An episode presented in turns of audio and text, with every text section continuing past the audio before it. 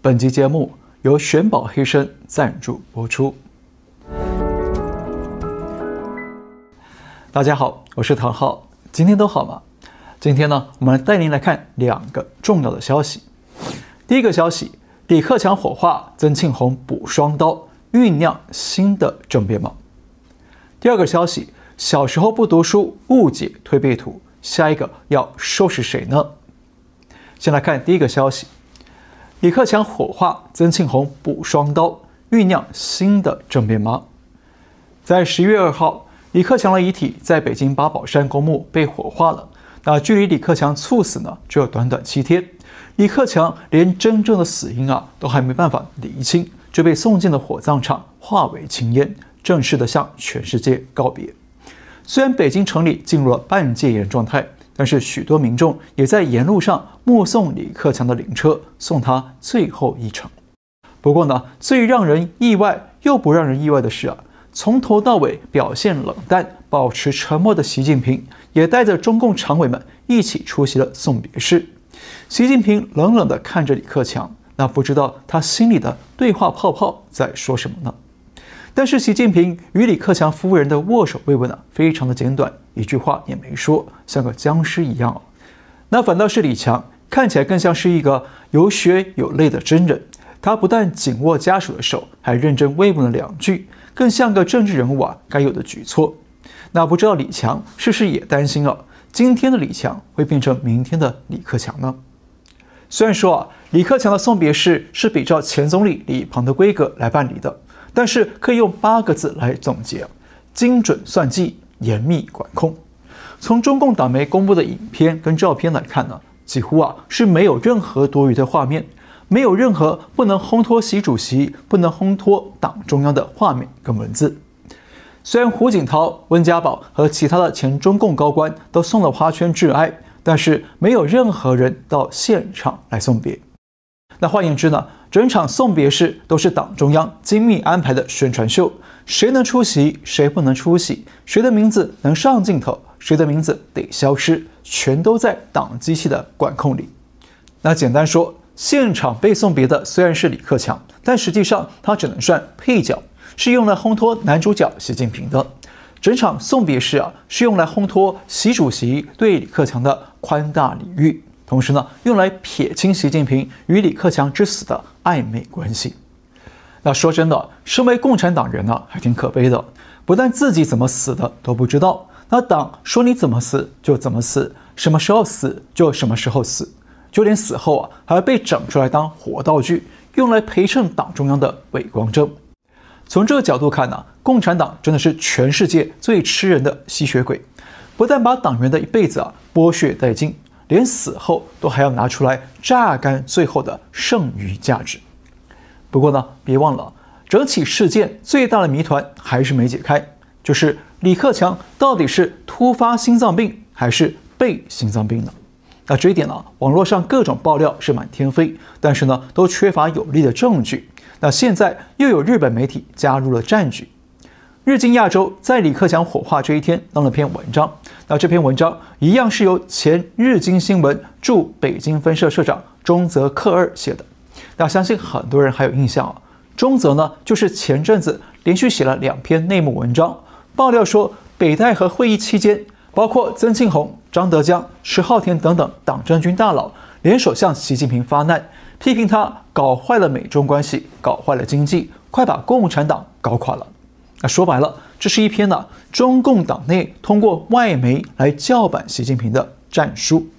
不过呢，就在李克强火化这一天呢，中泽这篇新文章却声称了李克强才是这场北戴河叫板的幕后人物，因为李克强跟习近平是永远的对手，还宣称曾庆红啊他们对习近平的责骂呢，其实是反映了李克强的想法。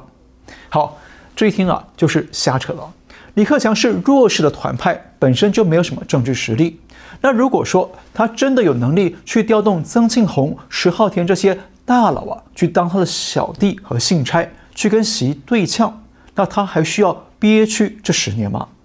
而且呢，李克强虽然对习不满，但是呢，他也懂得顾全大局，几乎啊是没有夺权篡位的野心。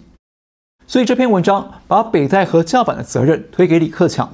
那在我看来呢，其实是曾庆红这帮人啊有点认怂了，发现了不但没能斗倒习近平，反而习还大开杀戒了，所以呢想赶紧甩锅给李克强来保全自己。毕竟李克强啊已经不能辩解了嘛。不过呢，悬疑的是啊，这篇文章却又声称哦，中共首长们都活得老久，但是李克强却六十八岁就走了，暗示这背后啊就是习近平搞的鬼。因为李克强对习来说是永恒的对手，也就是宿敌，所以呢，只要习近平卸任了，那李克强就会继任上位。因为李克强比较年轻。那虽然这篇文章没有明说是习干掉了李，但是字里行间里的引导啊，就是在暗示习干掉了李克强。好，有意思就在这里了。为什么曾派要找上外国的媒体，一边把北戴河叫板的责任甩锅给李克强？另一边呢，又要对外暗示说是习近平让李克强死的呢？这是不是曾庆红在玩弄李克强的剩余价值，要用它来挑拨新一轮的宫廷斗争呢？那这一点呢，很值得我们留意哦。不过呢，这次李克强之死啊，整个看下来啊，让我对共产党有几个很深的感触啊。第一，共产党体制是个巨大的铁牢，不但囚禁了人民，也囚禁着所有的官员。那所有人都活在党的支配和奴役底下，要你活就活，要你死就死，没有自由，也没有自主，更不能说真话。就连死后啊，还得被党剥削那一点剩余价值。第二，共产党是个不讲道德、不讲能力的逆向淘汰机制。那任何有才有德之人呢、进到这个体制之后呢，不是被淘汰刷下来了，就是被体制同化了，变成了厚脸皮、黑心肝的厚黑人。不然呢，就是被打入冷宫，抑郁而终。第三呢，想要改变中国，让中国变好，那走中共体制内这条路啊是行不通的，因为共产党是个泯灭人性的大染缸。那任何人进到体制里头，都会被啊洗掉人性，灌输党性，变成了半人半兽的共产党人，只能够维护体制，不能挑战体制，否则呢就会小命不保。那习近平跟李克强就是最鲜明的案例了。他们一起登上了中共的最高权位，一个呢被体制同化了，变成了冷酷严厉的斗争者和独裁者；那另一个呢也被体制同化了，但是被斗争打压了，变成了弱势十年、形同摆设的边缘人。所以呢，真正想要改变中国、挽救中国的人们啊，一定要退出共产党，从体制外来寻找施压共产党、解体共产党的改革道路，否则啊。我们只会见到更多的习近平跟李克强。好，休息一下，来看个健康资讯。您常常会觉得啊，身体容易疲劳、缺乏精力吗？您会觉得记忆力无法集中来做好学习与工作吗？那或许啊，您可以考虑这个保健品玄宝黑参。玄宝黑参来自韩国的全罗北道，选用的是六年根高丽参，整个制作过程遵循韩国的传统古法。要经过严格的九次蒸煮、九次曝晒，而且玄宝黑参口服液使用的是百分之百的纯人参，没有其他的添加物。另外呢，黑参的人参皂苷在人体中的吸收率高达百分之八十以上，是红参的六倍、白参的十六倍，可以达到更好的防癌和保健效果。所以呢，服用玄宝黑参可以抗疲劳、恢复精力、提高免疫力，还有延缓皮肤老化、补肾补气。改善睡眠等等的养生效果，非常符合现代人的需求。那特别是啊，现在冬天到了，体质虚寒、肺虚气喘以及呢脾胃衰弱的人，更适合用黑参来补气、来调理身体。那这个黑参口服液啊，我自己也喝过好几次，确实感觉挺好的。所以呢，介绍给您做参考。那更多的详细资讯，请上官方网站查询，Puriton.com。再来看第二个消息。小时候不读书，误解推背图，下一个收拾谁呢？那您还记得吗？有熟悉中南海的权威消息来源跟我们透露过，习近平非常相信推背图、铁板图这些古代预言，他很担心这些预言里说的政变、兵变、暗杀等等呢，都会发生在他身上，所以他决心清洗整个火箭军，因为推背图里头有好几个地方都提到了弓箭。而火箭军就是用弓箭来当宣传的口号，所以火箭军就被端了。另外呢，二零零九年美国的机密电报里啊，也跟华府回报说，习近平相信佛家超自然力量，相信佛家气功和武术等等。而且，习近平上任以后，不断下令保护秦岭的自然环境，因为他相信秦岭是他的龙脉，会影响他的帝王权威。那从这些事迹来看呢，如果说习近平真的很相信预言呢，确实呢一点都不奇怪。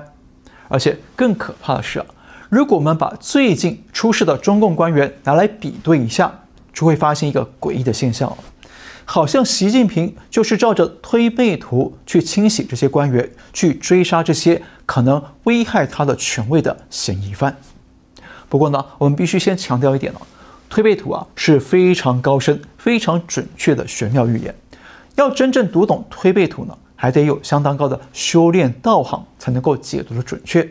但是呢，如果是像中共官员这种啊没读什么书的人来解推背图，那就很容易误读误判，很容易啊被自己的执着带着走，从而解偏了。